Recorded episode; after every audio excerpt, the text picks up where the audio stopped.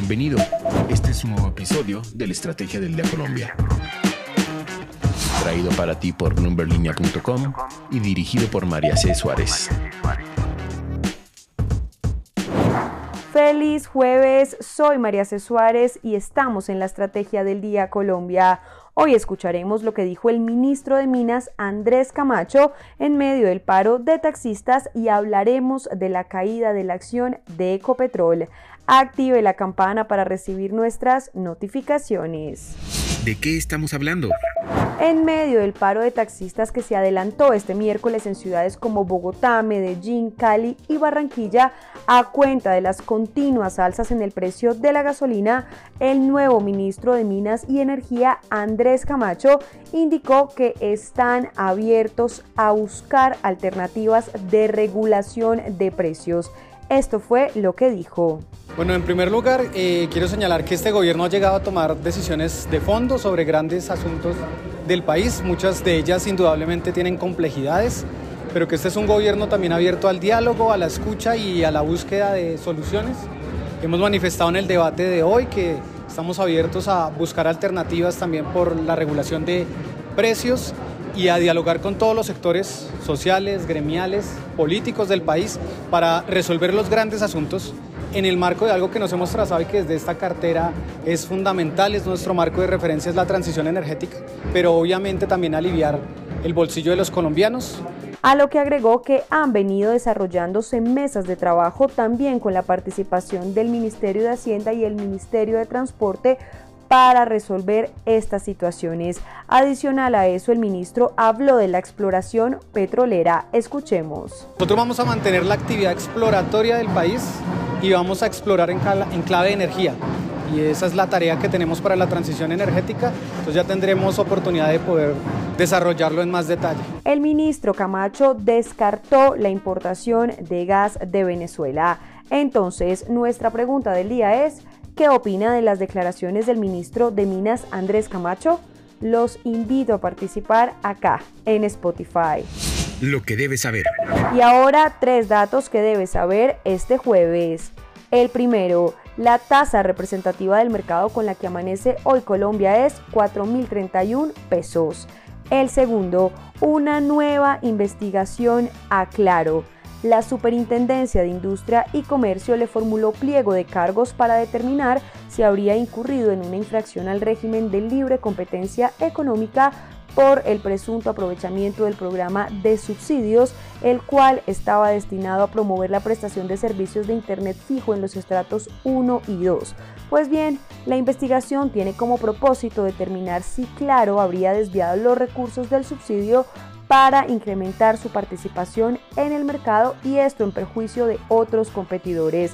De encontrarse probadas las conductas, esta autoridad podrá imponer multas hasta de 100 mil salarios mínimos mensuales legales vigentes por cada conducta. Y el tercero, la Superintendencia de Sociedades multó y declaró al empresario William Noel Alexander Shaw Lindsay como controlante de las sociedades Ultraer SAS en liquidación judicial e inversiones Emma Shaw SAS Asimismo, el empresario deberá pagar una multa de 50 millones de pesos por no revelar en el registro mercantil su condición de controlante de acuerdo con lo señalado en el artículo 30 de la Ley 222 de 1995.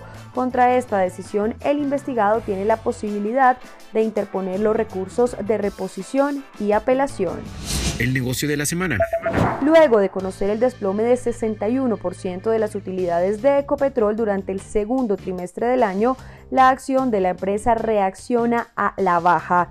Y es que adicional a eso, la petrolera, recordemos, vendió 22% menos que en el segundo trimestre de 2022. Ecopetrol reportó utilidades por 4,1 billones de pesos entre abril y junio, pero un año atrás ganó 10,4 billones de pesos. Así las cosas, el acumulado del 2023 hasta junio deja ganancias por 9,74 billones de pesos, 42% menos que en 2022 cuando ganaba 17,04 billones de pesos.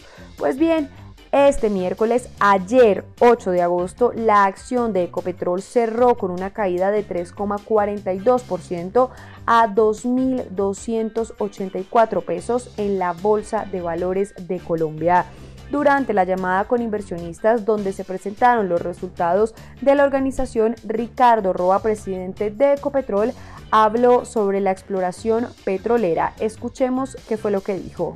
Yo debo mencionar que esta sigue siendo una política pública del alto gobierno en el que no solo depende o va a depender del Ministerio de Minas y Energía en cabeza de quien esté allí, sino también de los ejercicios y análisis que corresponden a la Agencia Nacional de Hidrocarburos y por supuesto también en lo que reviste este aspecto dentro de los elementos del macroeconómicos y con la también participación del Ministerio de Hacienda y Crédito Público.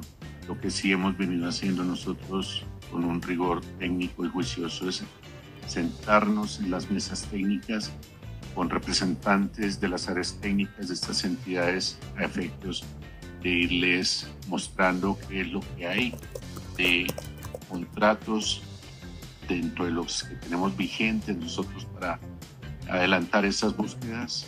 Producto de ello, pues, hemos venido anunciando algunos pequeños pero importantes hallazgos.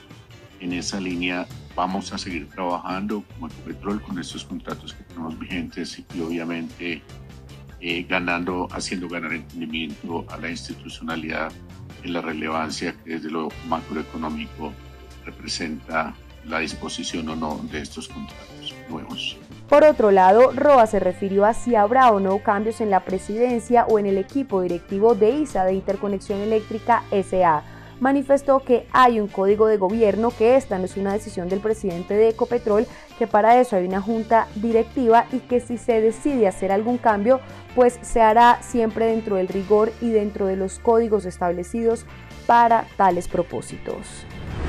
Recuerden seguir este podcast y activar la campana para recibir las notificaciones de cada episodio y así estar al tanto de lo que pasa con la economía y los negocios.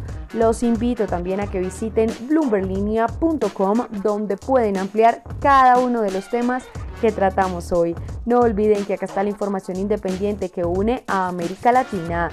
Nos escuchamos mañana. Esta fue la Estrategia del Día Colombia dirigida por María C. Suárez, producido por Arturo Luna y Daniel Hernández. Que tengas buen día.